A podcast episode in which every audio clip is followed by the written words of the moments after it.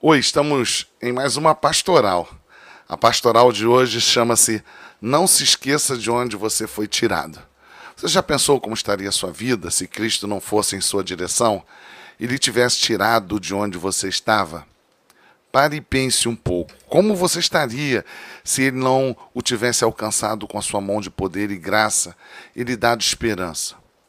Pense, indague-se. Como você estaria hoje sem a presença de Jesus Cristo? E acerca da sua perspectiva com relação ao porvir e da iminência da finitude terrena e da morte. Como você reagiria sem Jesus em cada uma dessas questões?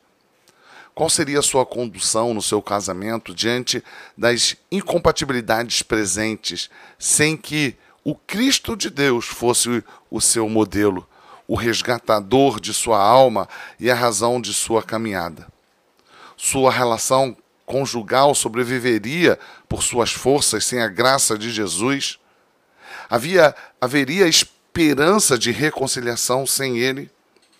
Como estaria seu ânimo ainda diante da rebeldia de seus filhos ou diante do abandono de seus pais, sem que Cristo o consolasse e o reanimasse com a esperança e a misericórdia incomuns que ele pode nos ofertar? E face a face com a doença e com a sua própria fragilidade, que revela a sua incapacidade e nega sua autossuficiência, como se estaria sem a mão do Mestre lhe acolhendo e consolando nesses momentos? Observe, observe o que Deus nos fala por meio do apóstolo Paulo em Colossenses 1,13. Ele nos libertou do império das trevas e nos transportou para o reino do Filho do seu amor. Parece pouco isso? Claro que não é. Ao contrário, o resgate e a remissão dos nossos pecados pelo sangue de Jesus Cristo altera tudo em nós e em nossa existência até a eternidade.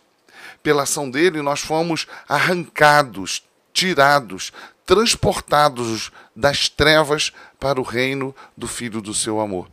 E isso é incomparável.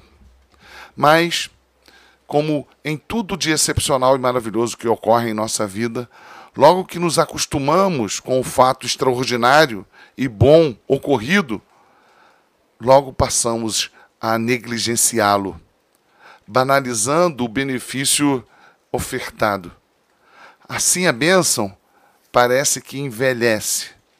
E baseados na nossa lógica consumista de substituição do antigo pelo novo, esperamos uma nova satisfação decorrente de outro presente ou conquista.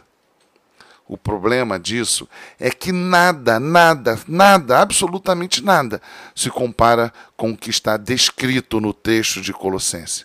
Não existe nada melhor, mais belo e mais valioso que a oferta imerecida dada pelo Deus Santo aos que eram habitantes de um império das trevas. Recebemos a melhor coisa do universo, de um Deus que amou inimigos, nós, os que fomos beneficiados. Então, desperte do seu sentimento enganoso e negligente de ingratidão. Fique atento, porque ele pode estar disfarçado pelo seu desejo contínuo de quero mais, algo incessante. Quem é grato a Deus sabe que foi agraciado pela maior dádiva dos céus e sabe que não merecia essa salvação. Quem é grato a Deus não se afasta do primeiro amor.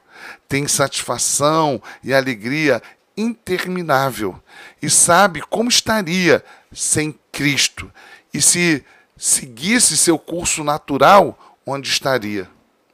Portanto, olhe para a cruz e se lembre, se lembre sempre de como seria sua vida sem Cristo. Assim, eu te aconselho, deixe de reclamar. Abandone o desânimo e a expectativa superestimada de que lhe falta algo. Eu quero te dizer: se você tem Cristo, você tem mais do que merece e tem tudo que precisa. Fique com Deus e até a nossa próxima pastoral.